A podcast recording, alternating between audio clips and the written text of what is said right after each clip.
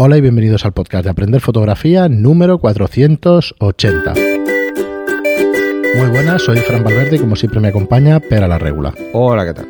Muy buenas, Pera. Pues eh, un programa más, el 480. Estamos a 20 ¿eh? del 500. Ya, ya, Estamos a 20 del, del 500. Y nada, el último ya de la, del periodo navideño, del periodo vacacional navideño, aunque nos hemos pasado un par de días, si no, si no me equivoco en las cuentas, pero bueno, eh, pasamos la semana esta tonta que empieza todo el mundo a trabajar después de Reyes, los que tengáis hijos, que lo hayáis pasado bien con ellos y con, y con Reyes. Y vamos con un par de comentarios que tenemos. Eh, antes de deciros eh, que si queréis, si queréis aprender fotografía, si queréis dedicaros profesionalmente y podéis verlo de manera amateur, como dice Pera, pero si queréis dedicaros profesionalmente, Pero sea a tiempo total general, o a tiempo parcial, eh, podéis entrar en aprenderfotografía.online donde tenemos nuestros cursos de fotografía para que podáis aprender de la manera más cómoda y más rápida. Bueno, pues vamos a por vuestros comentarios y Ángel Gómez Carrillo nos dice eh, feliz Navidad, nos desea una feliz Navidad y nos dice por otro lado hice un comentario sobre la cámara EOS 2000D que decía que un flash de zapata externo manual no lo reconoce. Me refiero a un flash genérico, Newer. Eh, la zapata de la cámara no tiene el pin para conectarla. De Syncro. Sí, quizá un flash Canon sí lo reconozca, pero no, no he probado. Un abrazo y espero que paséis una buena salida y entrada de año y mis mejores deseos para el año que viene. Eh, gracias. Eh, tenemos varios comentarios que nos dicen que los modelos de las Los cámaras cambiado. nuevos sí, los han cambiado cambiado la zapata. y no dejan reconocer flashes de otras marcas. No, lo que no funcionan son los manuales. El flash manual. Sí, se ve que no, no, no porque no hay sincro, no hay botón de ¿Y sincro. qué objetivo comercial para que compres un flashes o...? Probablemente, Sí, ¿no? probablemente. Pues bueno, no, la verdad es que no lo sabíamos y después de ver estos comentarios y eso ya me Pero bueno, hay que- una solución Mm. sencilla, entre comillas. Eh, mirar si en un lado de la cámara hay Sí. eh, el, el- un jack de sincro. de jack, sí. ¿Vale? Entonces es nada, es, es un cable a una zapata sincro, la ponéis encima de la zapata convencional y ponéis el flash encima y problema solucionado. y os disparará sincronizando el disparo con el Si flash. tienen, si tienen el botón de sincro, ¿eh? que deberían tenerlo, ¿eh? porque si no, esto sí que es para poner el grito en el cielo. Yo creo que sí, que lo mantendrán, pero De todas formas, me parece una locura, ¿eh? Me parece algo que, Que va a hacer vender deberíamos menos cámaras. quejarnos no, no, va a hacer vender menos cámaras, ¿eh? todos sean formalmente a, a Canon y es que esto no, no hay derecho. Porque Si lo ha hecho Canon no está debe ser la limitando marca, ¿eh? A todos, a todos estos que se compran unas cámaras de iniciación, está limitando, por ejemplo, la fotografía en estudio. Mm. Necesitan un sincro. No Los no disparadores de estudio solo tienen el pin central. Si quitan ese pin, sentido. Pues la lían. O sea, no, no, no.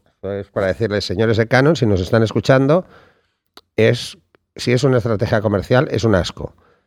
Es un asco. Y si no es una estrategia comercial y a alguien se le ha olvidado, pues este señor tiene un problema. No, porque no es la única cámara, hay varios modelos. No, ya. por eso. No, no, que se les haya olvidado en el diseño. ¿Sabes?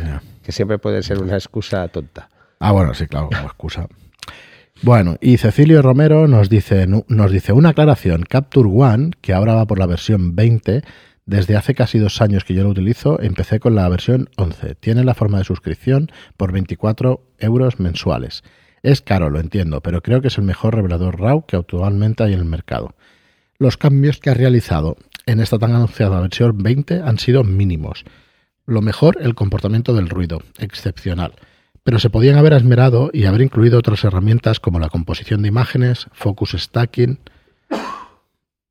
etcétera, que me obliga a recurrir a Photoshop para hacerlo. Claro que desde la versión, versión 12 Capture One puede utilizar Photoshop como un plugin.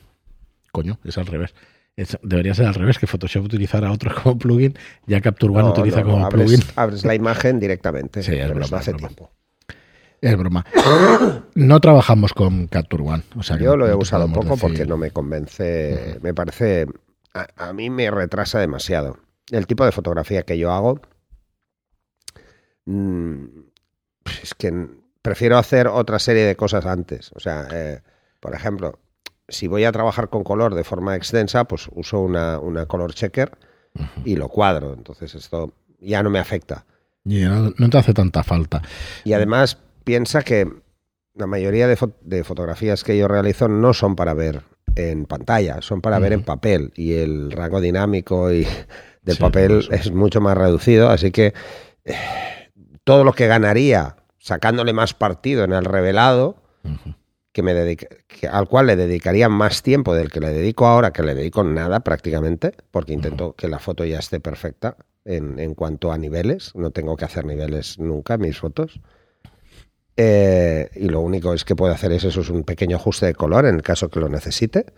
Y esto, yo con Capture One lo siento, pero voy muy lento. Las veces que lo he usado siempre voy muy lento, porque como no lo uso a diario, ahora, ahora Lightroom y Photoshop lo uso a diario, y muchas veces a diario.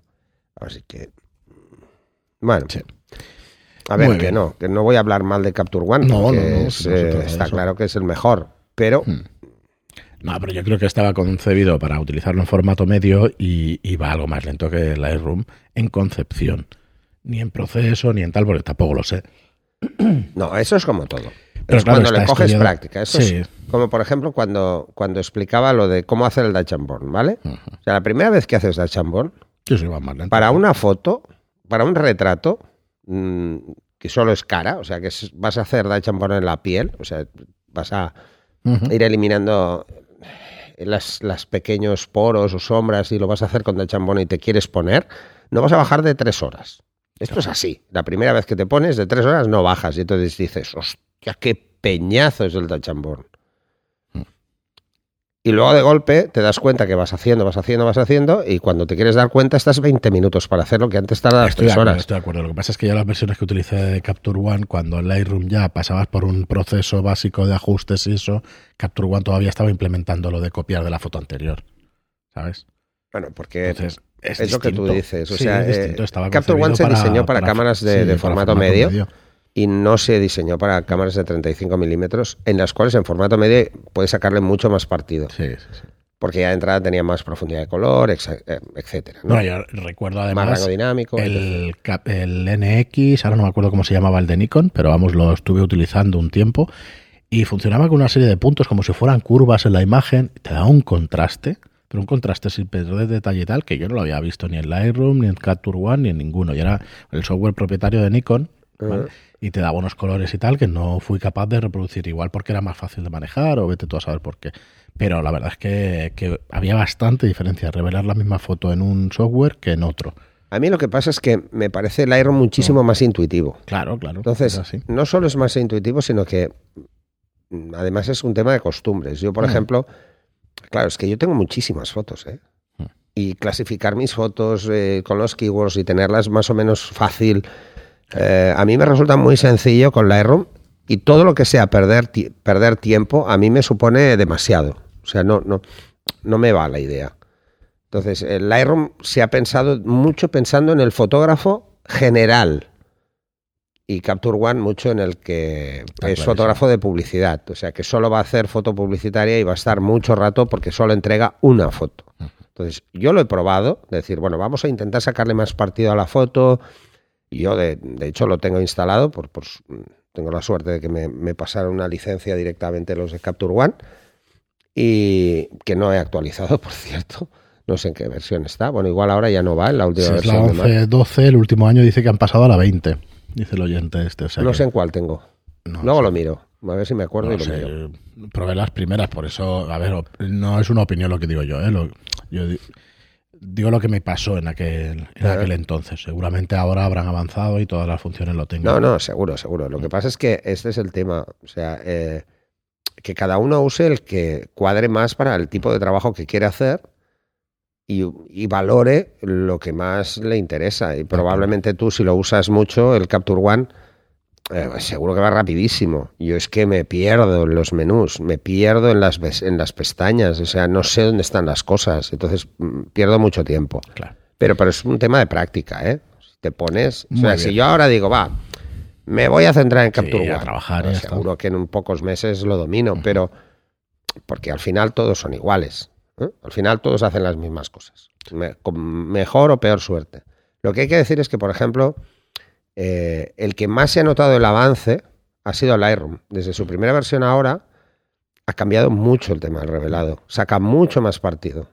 y el tema de los pinceles y tal, que también lo tiene Capture One, pero por ejemplo, ahora ya se está hablando del tema de capas. En cuanto metan capas no necesitas Photoshop para Claro, casi entonces, nada. Eh, pero sigue teniendo un defecto. Yo sigo pensando que, que Lightroom está pensado sobre todo para el fotógrafo social, que hace muchísimas fotos y que quiere ir rápido en el revelado. O sea, para gente que hace bodas es Vale, fantástico. Vale, pero tú, eh, sin tener un estudio de mercado aquí a mano, pero por sentido común, el 80% de los fotógrafos son sociales. Por eso, por eso. Ya está, es que no hay Es más. que es así, es así. Si es así, pues, pues bueno, es normal. Sociales me refiero a fotógrafos que hacen eventos, ¿eh? Efectivamente, O sea, no, no, desde y da igual que sea- eventos. Que sea, pues, eh, street photography o que es- sea, Bueno, es que la mayoría es eh, familiar. es por ejemplo, familiar. eh, deportes incluso. Sí, ¿vale? Bodas, comuniones, deportes, prensa. Para estos es pero que el fantástico. 80% pero de la fotografía mundial es fotografía de familia. Sí, Por no decir un 90, ¿eh? Sí, probablemente. El número de, ¿cuánto? al menos Claro, en volumen de fotos. El número de fotos y el número de fotógrafos muy probablemente sea el 80-90%. Sí, a ver, es que en una sesión de moda haces 100, 150 fotos y en una sesión de publicidad haces 50. Eh, vas a un partido de fútbol y si bajas de 300 Hacer es que... No, y hacen más. No, no, haces más, muchas más. O te vas a una pasarela Claro. y en una pasarela, pues si hay 10 pases, por ejemplo, 10 Menos vestidos, 50 en cada uno, ¿no? no, en cada pase, 20-30. no, menos, menos. Puedes disparar entre 6 y 9 fotos. Ujú. Pues sí, pero Ya si no hay son un 10, montón. ya son sí, sí. 90. Pero no haces 90, ¿eh? ya te digo yo que no. Al final, porque hay- tienes que tener en cuenta muchas más cosas. Pero por cada pasarela, pues puedes estar disparando 300 fotos o 400 fotos. Ponte Si, si estás en la semana de la moda, Mm. que te enganchan 20 pasarelas seguidas durante 5 días o 3 días o 4 Son días, tres, cuatro, cinco pasarelas al día. pues haces 3.000 o 5.000 fotos. O sea, es una barbaridad. O sea, al final te vuelves un poco loco. Entonces, para eso, mm, es que Lightroom, por ejemplo, era malo, porque era muy lento. Claro. Pero ¿qué pasa? Por los previews. Entonces, eh, Era muy lento el preview, la carga y todo eso por capacidad de más gráfica y tal, pero no el proceso de revelado, ¿sabes? No las funciones que ya, pero es que todo esto ha cambiado mucho. Yo, Sí. por ejemplo, cuando, Sí, cuando, verdad que hablamos de la prehistoria. Cuando creo los previews, eh, tengo un disco flash y cuando creo los previews, meto las fotos ahí y el catálogo está ahí. Claro. Todo está ahí. Entonces, claro, Sí, lo crea, el disco no es tan cuello de botella. Y la CPU, pues por suerte voy bastante sobra en este sentido, o sea, me las genera muy rápido.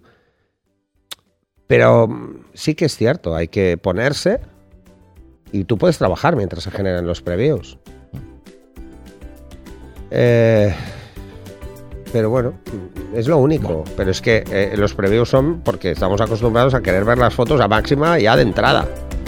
No hace falta. Y. No hace falta.